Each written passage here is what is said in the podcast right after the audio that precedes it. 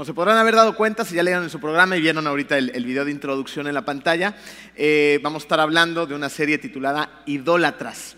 ¿no? Y bueno, vamos a ponernos un poquito en contexto y, estaba pensando ¿no? en cómo, cómo arrancar el mensaje estaba pensando en cómo arrancar este mensaje y, y, y, Dios es bueno y siempre pone a nuestra mano a algunas situaciones que nos permitan ejemplificar y darle claridad a estas cosas. Miren, hace unas semanas eh, mi familia y yo nos dimos una, una, escapada en un puente que hubo y nos fuimos a Valladolid. Eh, no sé si ustedes han, han ido, eh, si tienen la oportunidad, vayan a visitar Valladolid, tiene cosas bien bonitas. Y decidimos ir a Valladolid eh, sobre todo porque había una cantidad eh, enorme de cenotes a los cuales podíamos eh, visitar. ¿no? Entonces estábamos buscando a cuál ir, eh, a nuestros hijos les encantan, pues ya saben, echarse clavado, las tirolesas, esas cosas que son muy divertidas, y, escogimos uno que se veía grande, bonito, ¿no? Y cuando llegamos nos llevamos una sorpresa, porque eh, en este cenote habían desarrollado un, como toda una industria alrededor de, del cenote mismo, ¿no? Entonces había como un casquito de hacienda, tenía restaurantes, tienditas para hacer compras, ¿no? Y también desarrollaron un tour por donde te llevaban en medio de algunas veredas eh, en las que te mostraban eh, algunas eh, formas en las que vivían los mayas, ¿no? Entonces, de, entrada, te presentan una, una, casita donde puedes entrar y era una casa, una copia bastante exacta de, de, las casas que utilizaban los mayas, ¿no? Hace algunos, muchos años. Entonces entramos a la casita y había varias cosas que nos llamaban la atención. Entre ellas, yo noté que la casa era circular. ¿No? Entonces, eh, pues empecé de preguntón con la guía de turistas que nos estaba enseñando todas las cosas. Y le dije, oye, ¿por qué la, la, casa es circular? Y me dijo, mira, por varias razones. Una es para que sea fresca, ¿no? En Cancún hace mucho calor, entonces el que sea circular hace que circule mejor el aire, ¿no? Dije, ok. La otra es porque este tipo de construcción, según ella, ¿no? Soporta mejor las inclemencias del viento, ¿no? Por eso los huracanes todo lo demás. Pero luego me dijo, lo más importante del por qué construían sus casas de manera circular, según esta guía de turistas, es para que los espíritus no se quedaran eh, a vivir en la casa, ¿no? Y pudieran entrar y circular y literalmente salirse. Entonces decían, es que cuando hay esquinas, como que los espíritus ahí se guardan. dije, oh, ¿no? Entonces, ahí estaban mis hijos y mis hijos también hacían cara como de, ah. Entonces, salimos de la casita y de inmediato tenían un montón de, figuritas eh, que estaban pues simbolizando a los dioses en los que los mayas creían, ¿no? Entonces ahí tenías pues un montón de dioses diferentes. Tenías el, dios del maíz, de la luna, del sol, de la guerra. Tenían dios del mercado, ¿no? Que podría ser como nuestro dios de Costco, de Liverpool, ¿no? Ahí tenían su dios del mercado, del tianguis, ¿no? El dios de las abejas, el dios de la miel y el dios de, ese no me acuerdo, del por si acaso. El Dios del por si acaso, ¿se imaginan? ¿No? Entonces, bueno, eh, en ese momento, uno de mis hijos me voltea a ver y me dice, a ver, papá, ¿qué onda con esto de los dioses? ¿no? Y bueno, el papá de los hijos es pastor, pues el pastor tiene que aprovechar cualquier momento educativo, ¿no? Les dije, eso eh, se llama idolatría, ¿no? Entonces eh, los niños ya empezaron a hacerme más preguntas, ¿no? Y bueno, empezamos a, hablarles acerca de lo que era la idolatría, adorar a otros dioses, nosotros creemos en un Dios verdadero, ¿no? Y empecé a explicarles varias cosas y bueno, de, esas, eh, de eso vamos a hablar más a fondo dentro del mensaje, ¿no? Pero el caso es que, miren, podríamos pensar que nosotros eh, en nuestra época, en nuestra manera de hacer la vida, de vivir el mundo, ¿no? En nuestra sociedad moderna, estamos eh, alejados de todo esto. Y podríamos ver la idolatría como algo primitivo e irrelevante para nosotros hoy en día. Pero tendríamos que hacernos un par de preguntas antes de estar seguros de, estos conceptos, ¿no? ¿No será que tal vez los dioses de nuestra sociedad moderna no tienen pues ya nada que ver con nombres raros y deidades cósmicas, ¿no? Y tienen que ver con otro tipo de cosas. ¿No será que hoy en día esos dioses solamente han cambiado y se han adoptado a nuestras necesidades y hoy nos arrodillamos e inclinamos ante ellos sin ni siquiera darnos cuenta. De eso es de lo que vamos a empezar a hablar el día de hoy. ¿Están listos? Vamos a ponernos en manos de Dios para que Él tome control de todo lo que va a seguir ocurriendo a partir de este punto. Padre, eh, estamos eh, muy contentos de poder venir a tu iglesia a adorarte, a cantarte y en este momento te pedimos que, que abras nuestros corazones, que, permitas que, tu palabra entre en ellos, Señor, y, que nuestros corazones sean transformados que logremos entender estos conceptos tan importantes de los que vamos a hablar y a los cuales tú les diste tan importan tanta importancia desde el Antiguo Testamento. Definitivamente hay cosas que tú le querías decir a tu pueblo en aquel entonces y que nos quieres decir a nosotros el día de hoy. Permite que, que, que tu palabra sea eficaz y que nos permite que nos permita y nos empuja a tomar manos a la obra, pero que seas tú el que se encargue de consolidar esa obra. Te amamos, Padre, y estamos felices de poder estar aquí el día de hoy. En el nombre hermoso de ti, Hijo Jesús. Amén. Eh, bueno, para, todos ustedes y las personas que nos están viendo en, video, vamos a, contextualizar un poquito a través de, de un video que nos prepararon. Somos adoradores por naturaleza.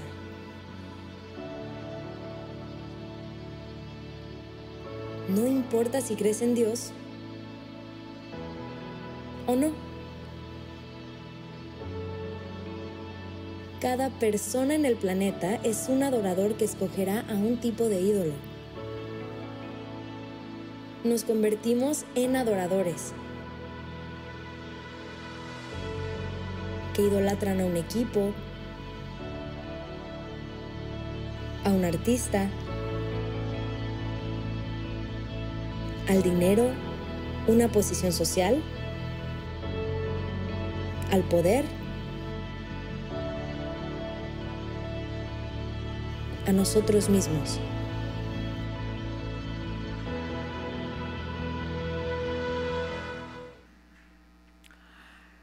Eh, no, no, no, es un secreto, y, creo que todos nos hemos podido dar cuenta a través de nuestra vida y las experiencias que hemos tenido, que somos adoradores en potencia. ¿no? Dios nos diseñó de esa manera, ¿no? precisamente para que nosotros vayamos a su búsqueda ¿no? y tengamos un encuentro con Él y tenemos dentro de nosotros este corazón hecho para adorar. Pero la realidad es que muchas veces en lugar de adorar al Dios verdadero, ¿no? adoramos a un montón de cosas diferentes, como lo acabamos de ver, ¿no? Hay gente que, que cómo se emociona, ¿no? Con los equipos de fútbol y lloran y gritan y se apasionan, ¿no? Y, y cómo, cómo los padres vamos muchas veces heredando esas costumbres y esa pasión tan, tan grande por un equipo de fútbol.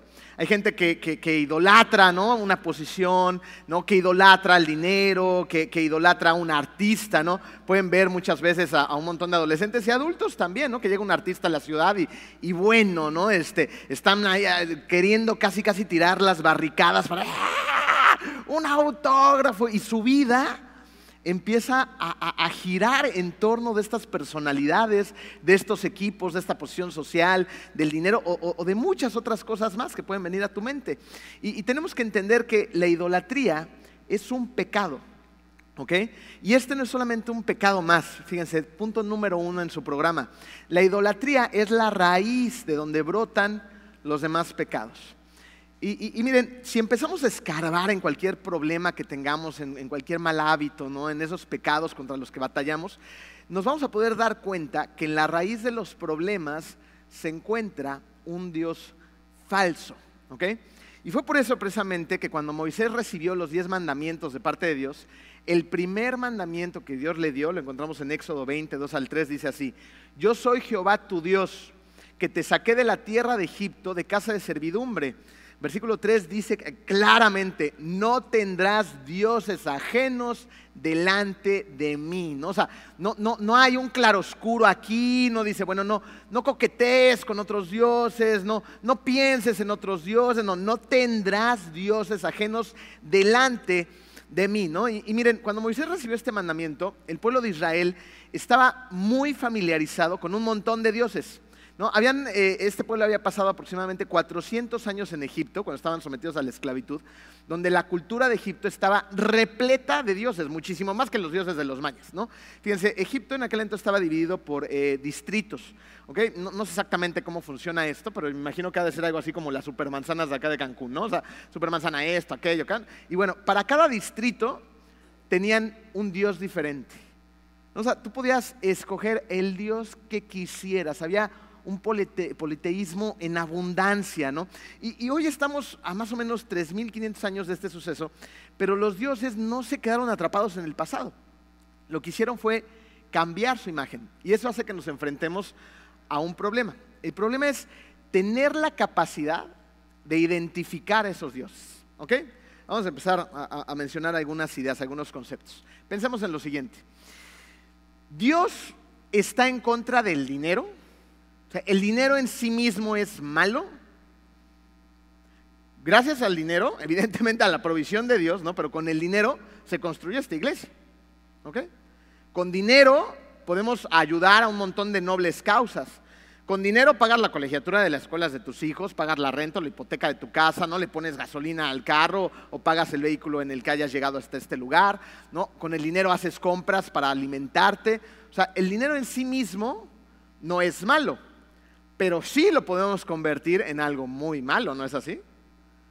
Dios está en contra de que nos divirtamos, de que tengamos una vida donde experimentemos el gozo, no está en contra de la diversión. ¿Han ido a la playa últimamente? No, vayan a la playa, ahorita está muy bonito y buen clima, ¿no? Pero vas a la playa, ¿no? y disfrutas de la creación de Dios, donde Él se conecta contigo, sumerges tus pies en el agua cristalina, ves a los pececitos pasear por ahí, este, te, asoleas, te da un golpe de calor, luego estás lleno de roncha. no, eh, eh, antes de llegar a esas cosas, es, riquísimo, ¿no? O sea, estás ahí chacoteando, jugando, aventando un balón, yo qué sé, ¿no? Nada más tirado con una piña colada, disfrutando del paisaje, o sea, gozas, ¿no? Disfrutas, te diviertes, ¿no? Dios, Dios está en contra del sexo, Gracias Dios porque se te ocurrió una excelente idea, ¿no? Eh, eh, eh, fue una buena idea. Él creó el sexo, pero lo que pasa es que nosotros colocamos estas cosas en los lugares que no les corresponden, ¿ok? Fíjense, estas cosas de las que estamos hablando y muchas más, no son cosas inmorales, sino amorales. Eso quiere decir que son moralmente neutrales hasta que decidimos que dejen de serlo, ¿ok? Incluso hay otro tipo de cosas que, que podemos tenerlas de una manera muy clara en el contexto de que son muy buenas cosas, ¿no? Y que vale la pena que yo imprima mi tiempo, mi corazón, mi amor en ellas, ¿no? Que, me, que me, vuelque en ellas. ¿no? Eh, hay gente que, que decide participar en, la construcción de una escuela, ¿no? Entonces, no nada más dan dinero, van, ponen dinero, ponen su tiempo, llevan a la familia y están compartiendo la pintura, las brochas, esto, el otro, ¿no? Es una causa noble. Ir, a, dar de comer a personas de escasos recursos que no tienen comida, ¿no? Y ahí vamos todos y es, un momento padrísimo. Hay gente que, se vuelca como padre, ¿no? Y, de veras se preparan, se capacitan, se entrenan, ¿no? Y, se vuelcan encima de sus hijos y, casi casi se merecen estar en el cuadro honor del mejor padre, ¿no? Empresarios que también lo hacen de esa manera, esposos, esposas, ¿no? Eh, perseguimos cosas a veces con una gran devoción. Y, estas cosas, pues no son malas, al contrario, estas cosas son buenas. El problema radica en que deja de ser bueno cuando estas cosas ocupan el lugar que le corresponde a Dios. Ahí está el problema. Ahí es cuando cualquiera de estas cosas, incluso las causas más nobles, se pueden convertir en un ídolo. Cuando alguien o algo ocupa un lugar que solamente es de Dios. ¿Ok? Así que, miren, Dios sabe y conoce la tendencia que tiene, que tiene nuestro corazón caído, ¿ok? Y, tiene una tendencia a poner gente o cosas en el lugar que solo le corresponde a Él. Es por eso que con ese conocimiento Dios dejó muy claro el decirnos, yo soy el Señor tu Dios y no tengas otros dioses.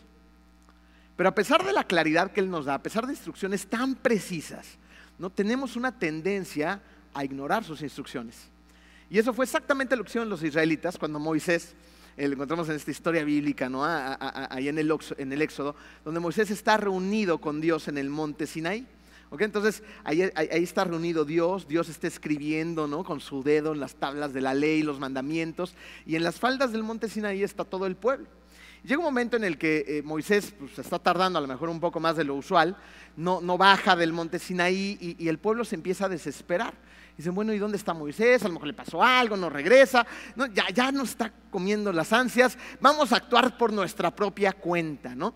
Y en ese momento vemos en Éxodo 32, 3 al 4 lo que sucedió. Dice, todos los, perdón, todos los israelitas se quitaron los aretes de oro que llevaban puestos y se los llevaron a Aarón. Aarón fue quien se quedó a cargo del campamento mientras Moisés estaba con Dios, ¿ok? Quien los recibió y los fundió. Luego los cinceló, el oro fundido, e hizo un ídolo en forma de becerro. Entonces exclamó el pueblo, Israel, aquí tienes a tus dioses que te sacaron de Egipto. Ellos cambiaron a Dios por un becerro de oro. ¿Lo puedes creer? A ese Dios donde estaban viendo el poder, la majestad, su protección, y lo cambian por un becerro de oro. Y, y a lo mejor desde nuestra trinchera, ¿no? Tantos años de distancia, tú volteas a ver esas historias y digas, ¿cómo se les ocurrió hacer eso, no? ¿cómo fueron capaces de hacer algo así? Eh, fíjense lo que, lo que el mismo salmista ¿no? Eh, eh, hace una referencia a este suceso en el Salmo 106, 19 al 20. Dice, los israelitas hicieron un becerro en el monte Sinaí, se inclinaron ante una imagen hecha de oro, cambiaron a su glorioso Dios por una estatua de oro que come hierba, ¿no? Aquí ves el desprecio del salmista, una estatua de un toro que come hierba. Se olvidaron de Dios, su Salvador, quien había realizado tantas grandezas en Egipto, obras tan maravillosas en la tierra de Cam y hechos tan asombrosos en el mar rojo. ¿no? El salmista diciendo, estos individuos ¿no? vieron el poder de Dios, Vieron sus obras maravillosas, ¿no? Imagínense lo que ellos vivieron al ver, al vivir en carne propia las plagas de Egipto, e, e, el, el, ver cómo les iban pisando los talones este ejército que quería acabar con ellos, llegan al mar, ¿no? Dios abre el mar, ellos cruzan, luego ahí vienen detrás de ellos todo el ejército de Egipto y el mar viene sobre, sobre este ejército, logran salir adelante y luego ven la provisión, la protección de Dios.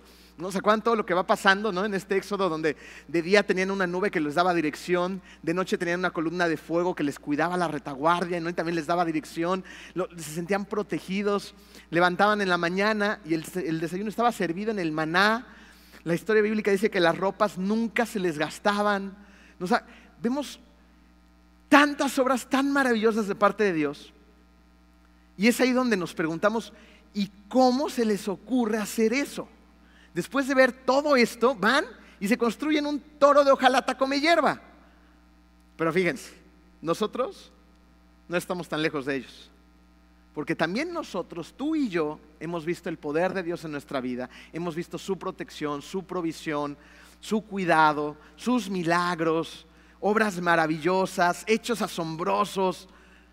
Y muchas veces nos construimos, nos inventamos nuestros toros de hojalata come hierba. Y, Dios sabe las consecuencias que va a tener nuestra vida cuando nosotros hacemos eso.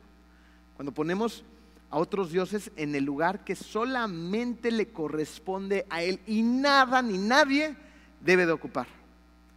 ¿Sabes los graves problemas en los que nos vamos a meter? Esto nos lleva al punto número dos. Aquí vamos a ver eh, por un momentito un atributo de Dios que es sumamente importante.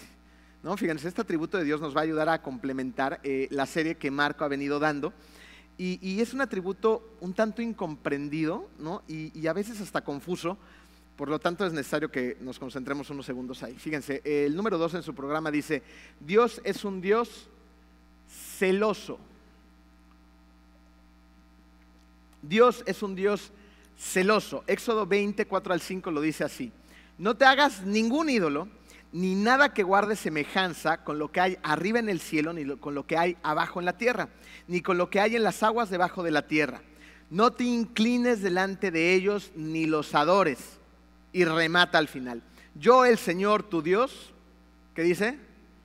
Soy un Dios celoso, ¿no? O sea, soy un Dios celoso. Y, miren, esto es asombroso, porque además de ser un Dios celoso, también es uno de sus nombres. Conocemos algunos nombres que nos ha enseñado Marco en la iglesia, seguramente ustedes han pasado por ahí leyendo la Biblia, como son Abba. ¿No se acuerdan qué quiere decir Abba? Es, es, es papi, papá, ¿no? Y, cuando leemos Abba, ¿no? Es, sentir el apapacho calientito de nuestro Dios, ¿no? Su cuidado, su cariño, ¿no? Sentimos que nos podemos meter abajo de uno de sus brazos y que ahí vamos a estar completamente resguardados, ¿no? Papi, ¿no? Otro de sus nombres es Shalom, ¿no? El Dios de paz. Otro nombre es Jireh, Dios proveerá, pero también su nombre es celoso. Éxodo 34, 14 dice, no adores a otros dioses, porque el Señor es muy celoso. Su nombre es Dios celoso. Entonces acabamos de descubrir que Dios es un Dios celoso y su nombre también es celoso. Y, y, y miren, generalmente eh, eh, este concepto de los celos, los, los, como que los encasillamos en un lugar negativo, ¿no es así? O sea, cuando, tú escuchas celos, es así como que te, te hace sentir incómodo, más aún si tú eres una persona celosa, ¿va? yo sé lo que sentir eso, ¿no? Pero bueno, eh, en un ejercicio de imaginación muy rápido, ¿no? Podríamos eh, imaginarnos a lo mejor una parejita de novios en la preparatoria eh, que están viviendo un momento de celos, ¿no? Donde a lo mejor son novios, ¿no? Y de repente ella estaba jugando voleibol ahí en la escuela y ahí estaba el novio en la banca viéndola y de repente pues dejó de verla ligeramente y está viendo a una de las amigas de la novia y la novia se da cuenta, ¿no? Entonces termina el punto y va bien enojada con el novio y le dice, oye, ¿qué te pasa? ¿Quién estás viendo? ¿No? Ya te caché. Y el muchacho, no, yo no estoy viendo a nadie, solamente tengo ojos para ti, ¿no? Y, en ese momento nos podemos imaginar a la novia, ¿no? Que se va enojada y ahí va el muchacho correteándola, ¿no? Y empiezan ahí a manotear y a hablar. Y ese, tipo de escenas de celos, ¿no? También podríamos eh, ver los celos acerca de, tu espacio, tal vez, ¿no? Soy celoso de mi espacio, ¿no? Este es mi momento y no, me estén dando lata los demás. O, o puede ser celoso de algo, eh, que tienes, ¿no? Y simplemente pues, no, no, te da la gana que nadie más lo tenga más que tú. Pero, pero Dios se pondría celoso por estas cosas? No. No, Dios se pone celoso por el profundo amor que tiene por ti y porque Él desprecia al pecado. Dios te ama tanto que no está dispuesto a compartir tu corazón con nadie. Eh, un, profesor de filosofía de la Atlantic University, eh, llamado Paul Copan, hizo la siguiente pregunta. Dice, ¿cuándo los celos pueden ser buenos? Y luego contesta su propia pregunta. Las personas se parecen a un perro que bebe del agua de un inodoro, dice él. El perro piensa, mm, nada puede ser mejor que esto. Cuando estaba yo eh, leyendo esto ¿no? y preparando el mensaje para ustedes, me identifiqué mucho con esta situación porque el perro que tenemos en, nuestra casa, nuestro perro llamado Baku, eh, sufre de esta misma situación. En, la casa de ustedes, Baku tiene un plato de acero inoxidable, limpio, con agua hasta el tope, adentro de la casa donde él vive también, eh, eh, en un ambiente higiénico, limpio y adecuado, donde le ponemos agua de garrafón. El perro bebe la misma agua que nosotros tomamos en la casa. Eh, no sé si ustedes sepan, pero el agua en Cancún es, muy... Eh, tiene muchos minerales y te, hace mucho daño ¿no? si la llegas a tomar. Y además no es agua apta para el consumo humano. ¿No? Entonces, bueno, nosotros dedujimos que tampoco tiene que tomar esa agua el perro. Entonces le pusimos su traste, ¿no? Tiene su espacio y todo lo demás. ¿Y dónde creen que toma agua nuestro perro? En el baño. Le encanta tomar agua del baño. Ahí puede tener el perro el agua lista, al borde, fresca. Eh, al alcance de él y nuestro perro siempre, siempre, siempre se va a tomar agua del baño. Ignora el agua que nosotros le ponemos, no le interesa en lo absoluto. Él quiere ir a la taza, ¿no? Donde se va todo de lo que no vamos a hablar el día de hoy.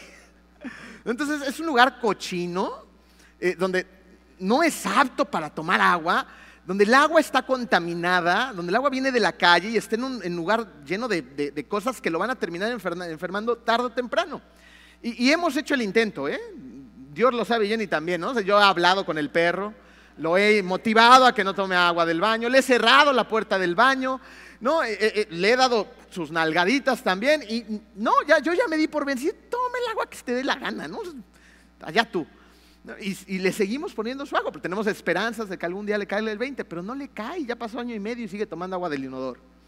¿no? Y, y la verdad es que cuando estaba pensando en mi perro, dije, híjole, me parezco mucho a mi perro. Paul Copán sigue diciendo lo siguiente, cada uno de nosotros puede disfrutar del agua que solo Cristo ofrece. Y sin embargo, elegimos sustitutos que resultan escandalosos y asquerosamente inferiores. Dios tiene en mente una vida llena de propósito y significado para ti, continúa el escritor. Y sientes celos de la manera más justa y amorosa cuando en lugar de tomar la elección de seguirlo a Él y a la vida que Él ofrece, nos inclinamos por una vida opuesta. ¿No te identificas tú también? Dios nos está ofreciendo un lugar, un agua que quita la sed el agua de vida, un agua llena de amor, de perdón, de misericordia, de gracia, donde está dispuesto a volcarse en tu corazón. Y ahí está a la mano, a la disposición. ¿Y qué hacemos nosotros? Nah, yo quiero seguir tomando agua del baño. Y, ahí está Dios, eh, a diferencia de mí, que yo ya me di por vencido con mi perro, Dios no se da por vencido por ti. Ahorita vamos a hablar de eso.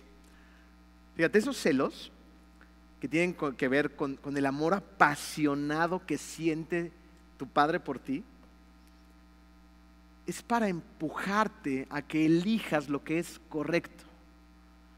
Y Él de manera constante, en nuestro día a día, hoy, hoy, te está preguntando y te está lanzando un cuestionamiento directo a tu corazón. Está diciendo, ¿vas a elegir al placer una vez más por encima de mí? ¿Vas a elegir los bienes materiales por encima de mí? ¿Vas a elegir, ojo, a la familia que yo te he dado por encima de mí? Él nos dice, elígeme a mí. En tu vida solamente hay un lugar en la cúspide que le pertenece a Dios. No cabe nadie más. Ese lugar es de Él. Y debido a este gran amor que siente por ti, punto número tres, Él nunca se va a dar por vencido de ir tras de ti. Yo me di por vencido con Baku, pero Dios nunca se da por vencido con nosotros, nunca. Fíjense, los celos de Dios también se notan en la determinación que tiene Él al ir por sus hijos, aún cuando lo hemos cambiado una y otra vez. Hay un poeta de, nombre Francis Thompson que hizo una ilustración en su poema El Hebrel del Cielo. Pero resulta que, antes de leerles este extracto, les tengo que contar un poquito del contexto del señor Francis. Francis era, un, cristiano que, quería constantemente tener una relación con Cristo, pero sufrió mucho en su vida. Él vivió en la pobreza extrema, eh, tuvo muchos problemas de salud, estaba gravemente enfermo de manera constante y por si fuera poco, era adicto a algunas drogas, entre ellas el opio. En aquel entonces el opio era legal, pero no dejaba de ser una droga, ¿ok? Entonces, esto nos indica pues, que definitivamente lidiaba con sus propios becerros de oro. Y, debido a esta vida tan complicada y muchas cosas más que no tengo tiempo para explicarles, eh, se vio en la encrucijada de que en algún momento él llegara a pensar que Dios lo había abandonado, ¿no? Dice, todo me está saliendo re mal, ¿no? Mi vida no vale nada, eh, eh, etcétera, etcétera. Se empezó a, a, deprimir. Pero la realidad es que al final del camino él se dio cuenta que no fue así, ¿no? Les voy a leer un extracto del poema. Dice él, huí de él a través de noches y días, huí Huí de él bajo las bóvedas conformadas por los años. Huí de él por los caminos de mi propia mente. He escalado esperanzas, me he hundido en el abismo del esnable para huir de los pasos que me alcanzan. ¿Escucharon esas palabras tan bonitas? Para huir de los pasos que me alcanzan. Una persecución sin prisa, imperturbable, inminencia prevista y sin contraste. ¿No? Huir de los pasos que me alcanzan, de una persecución sin prisa que es imperturbable. ¿No te identificas? Ahí está nuestro Padre, ¿no? Con esos pasos que nos alcanzan y una y otra vez, a pesar de que nosotros a, a veces estamos tratando de huir de Él en esa persecución constante de su corazón por el nuestro, en el que nos está tratando de alcanzar una y otra vez. Y huimos, ¿no? Como el poeta describe, huimos, huimos de él, nos escondemos de él, nos vamos de puntitas al inodoro, como si no se fuera a dar cuenta. ¿no? Pero ahí está él, no, no, no vayas allá. Ese no es el camino, yo, yo tengo el agua de vida. Y ahí estamos sintiendo sus pasos, ¿no? percibiendo su, corazón desbordándose por el mío. Ese es nuestro Dios. Un Dios que te ama tanto que está dispuesto a ir a cualquier lugar para rescatarte. A cualquiera. Por más que huyas, Él va una y otra y otra y otra vez. Y fíjate, piensa en esto. Él ya lo hizo por ti. Ya lo hizo. Envió a su único hijo para pagar por tu rescate.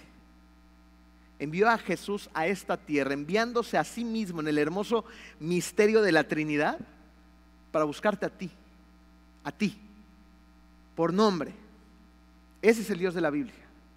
Él es el Dios verdadero, un Dios que es amor. Y sin importar tu indiferencia, tu rechazo, ¿no? Y que le demos la espalda, el que estemos huyendo de Él, Él siempre, ese Dios tan creativo, tan amoroso, siempre encuentra una nueva manera de mostrarte una y otra y otra vez su amor por ti. ¿Sabes por qué? Porque Dios nunca va a renunciar a ganar tu corazón. Nunca. Así sea en el lecho de muerte, Él va a seguir correteando tu corazón. Siempre lo va a hacer porque te ama. No podemos entender la seriedad de la idolatría sin entender lo celoso que es Dios por nuestro corazón. Y no podemos entender sus celos sin comprender su gran amor por nosotros, ya que las dos cosas se entrelazan. Fíjate, se podría decir que toda la Biblia es una carta de amor. Es una carta de amor en forma de una increíble historia donde descubrimos un montón de formas en las que nos hemos distanciado de Dios. Y, en esa carta tan hermosa también vemos cómo Él redobla de manera constante sus esfuerzos para ir detrás del corazón de sus hijos. Eh, y encontramos en la Biblia un Dios que nos da el chance de decirle no, pero que no se conforma. O sea, no, le decimos no y dice, bueno, ya me dijo que no, a ver, next. No, ese no es nuestro Dios.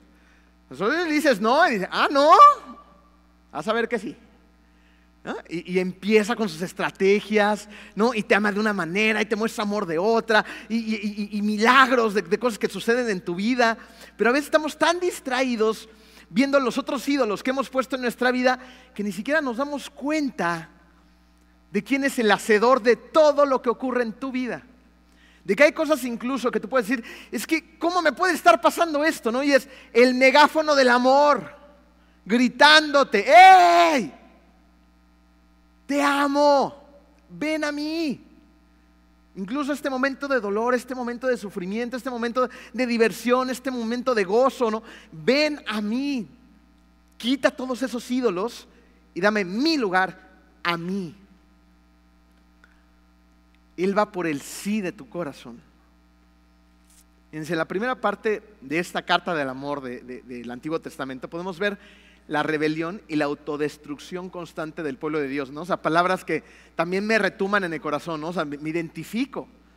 Porque yo al igual que tú a veces soy rebelde, ¿no? Y a veces cuando tomo conciencia me doy cuenta cómo, cómo hay un proceso de autodestrucción de ese pecado contra el que estoy lidiando y, por verlos lejos a él, a veces a, estos personajes de la Biblia, no soy introspectivo conmigo mismo y es las cosas que tenemos que hacer tú y yo hoy.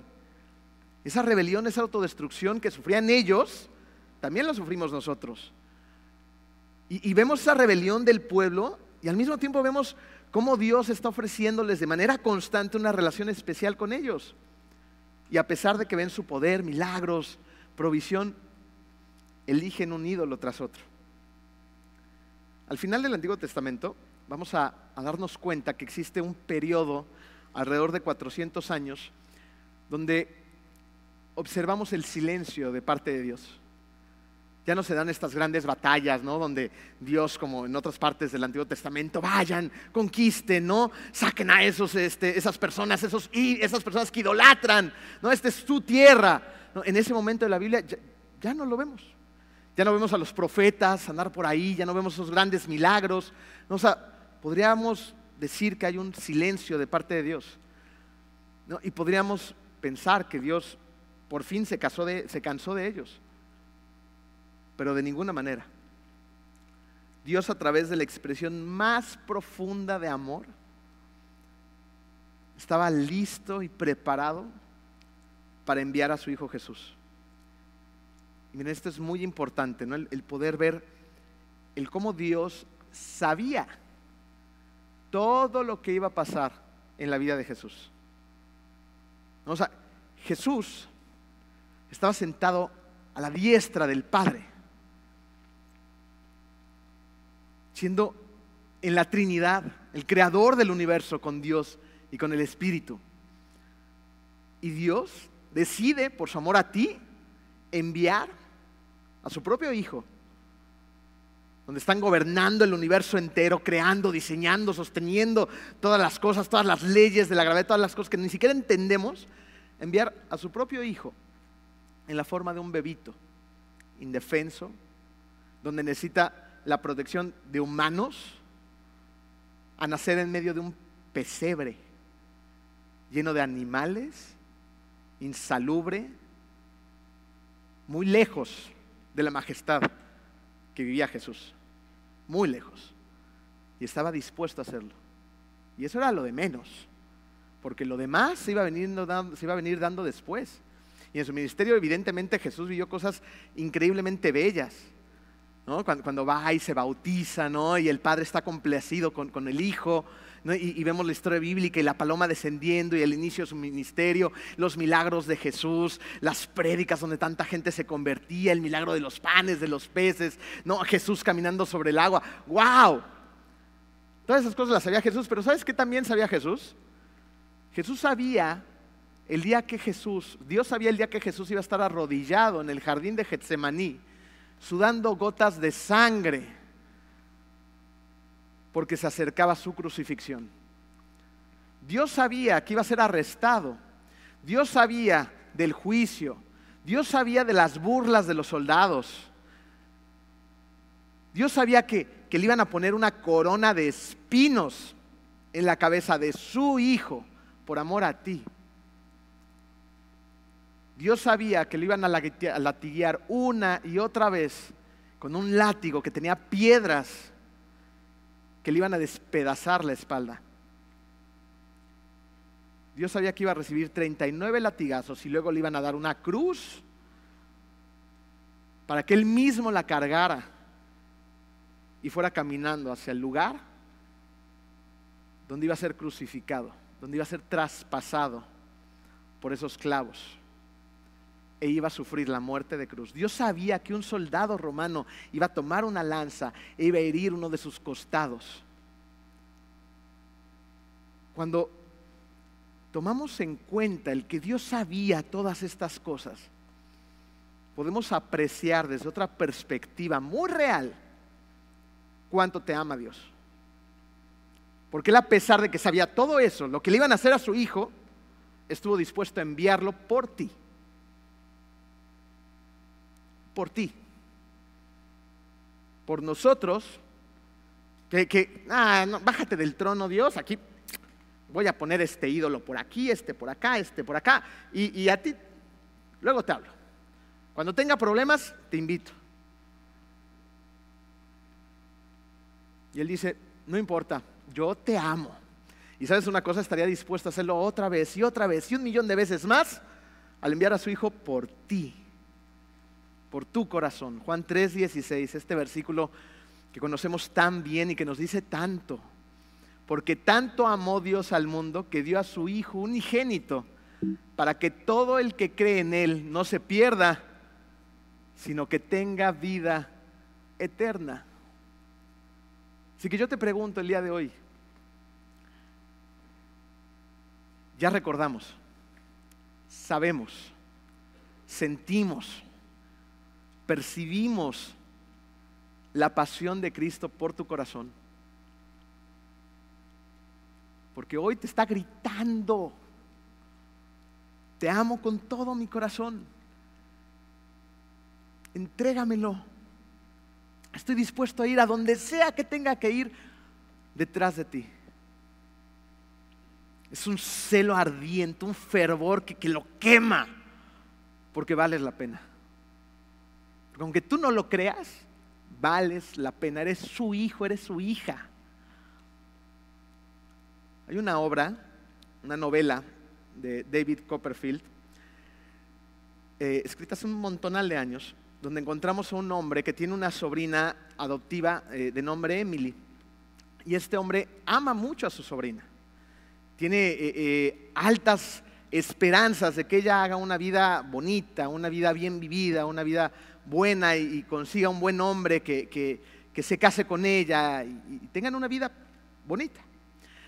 Y es lo que él ha sembrado en el corazón de Emily y ha cuidado su corazón. Y llega un momento en el que se presenta un hombre astuto, un hombre malo, eh, con, muy buen verbo, y empieza a hablarle a Emily y le empieza a decir cosas muy contrarias a los que el tío adoptivo que la amaba le decía. Y este hombre le promete todo, ¿no?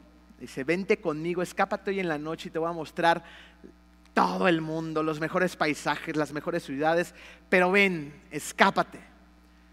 Emily decide hacerle caso a este hombre, se escapa de la casa, se va con él, este hombre obtiene lo que quiere de Emily, evidentemente no tenía ninguna intención de casarse ni de nada, y, como esta obra está escrita en los 1800, ¿no?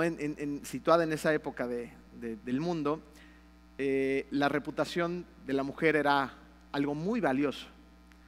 Así que ella se sentía incapaz de regresar al lugar donde ella vivía y su tío también, por el, juicio de todas las personas y ella creía que en su casa tampoco lo iban a aceptar, así que eh, no tiene muchas opciones y empieza a prostituirse y empieza a descender en la escala de social hasta lo más bajo. Y ahí vemos al tío. El tío ve que la sobrina se escapó, no regresa, pasa el tiempo, ¿no? Y, él, tiene un amor impresionante por su sobrina. Así que saca todos sus ahorros, consigue más dinero y, se da al gran viaje de ir a su búsqueda en, por toda Europa. Se lleva todo lo que tiene y la historia dice que él incluso empieza a tener canas en el cabello porque los años pasan y pasan y pasan. Él empieza a envejecer pero sigue en la búsqueda de Emily, no se da por vencido y sigue en su búsqueda y sigue detrás de ella y, pregunta en un lado y pregunta en otro y viaja a una ciudad y viaja a la otra, se gasta hasta el último clavo y después de varios, muchos años, por fin encuentra a Emily. Emily cuando se entera de todo esto y lo ve llegar y, y tienen ese encuentro, no puede creer, no puede concebir que a alguien ella le importe tanto. Él, por su parte, está inmerso en una felicidad total y completa porque ha encontrado a esa sobrina que un día perdió. La invita a regresar a casa, Emily dice que sí, regresan juntos. Y la historia dice que él es un hombre sumamente gozoso y feliz. Jesús contó una historia muy parecida a esta. ¿Se acuerdan de la historia del hijo pródigo? ¿no? ¿Cómo, tenemos en la historia bíblica este personaje donde tiene todo lo que necesita? Tiene la protección de un padre que es un buen proveedor, que, ama a su hijo, que lo está preparando para grandes cosas y, y, el hijo lo desprecia, ¿no? Empieza a colocar ídolos en los cuales quiere ir a su búsqueda. Entonces, desprecia al padre e incluso le pide su herencia por adelantado. El padre le dice, ok, ve, y el hijo se va detrás de estos ídolos, se va de fiesta, de juerga, empieza a poner a otras cosas en el lugar del padre que lo cuidaba y lo protegía, hasta que llega un momento en que ese hijo se ve perdido por completo, sin nada que le queda, comiendo la comida de los cerdos. Y es ahí donde le cae el 20 y dice, ¿qué estoy haciendo? Tengo que regresar a mi casa. No me importa que, no me den el lugar que antes tenía, que me manden también a servirle a los animales, pues yo necesito regresar a mi casa, ¿no? Pero tiene este temor de que lo acepten. Y es cuando vemos en la historia cómo está el padre listo, preparado y, lleno de esa pasión para recibir al hijo. Y, yo no sé cómo veas tú esta imagen en, tu imaginación, pero, yo no puedo dejar de imaginarme, ¿no? Yo, yo me imagino al hijo saliendo entre el bosque, y el padre ahí parado en el porche de su casa, en la terraza, siempre buscándose algún día regresar el padre. Yo me imagino al padre correr a toda velocidad cuando ve al hijo salir. Ya a lo mejor entrado en años, pero en ese momento se siente revitalizado porque su hijo está regresando a casa. Y el hijo confundido, me va a regañar el papá. No, el papá llega, lo abraza, lo besa, lo apapacha, le quiebra la espalda, se la truena porque le da un abrazo tan fuerte, tan real, repleto de amor porque su hijo regresó a casa. porque su hijo se dio cuenta que esos dioses lo estaban llevando a la ruina y regresó al Padre. Así es nuestro Padre. Es un Padre celoso e insistente que nunca se va a dar por vencido de ir por ti. Ese es el Padre que te ama. Vamos a orar. Querido Dios, ay, tú nos muestras eh, la pasión que sientes por tus hijos a través de tu Biblia, Padre. Y también tú nos muestras el daño que, que nos hacemos a nosotros mismos cuando en lugar de, de, ponerte a ti en el centro de nuestra vida, en el trono que te corresponde, en darte gracias, porque absolutamente todo lo que tenemos en el lugar donde habitamos, los recursos que nos has dado, los dones, talentos, todo es tuyo. Nosotros muchas veces te quitamos de ahí para subir a otras cosas. Padre, te pido que en esta mañana nos des claridad como iglesia, como personas, de sacar esos ídolos de donde no van, donde no caben. Y que nos permitas, por medio de tu inspiración divina, de tu poder, de tu cuidado, mantenerte ahí a ti siempre. Porque tú le das forma a todo lo demás. Pero tenemos que ponerte a ti en el lugar que te corresponde. Gracias, Padre, por esta iglesia. Gracias por todo lo que estás haciendo en los corazones de todos nosotros. En el nombre hermoso de ti, Hijo Jesús. Amén.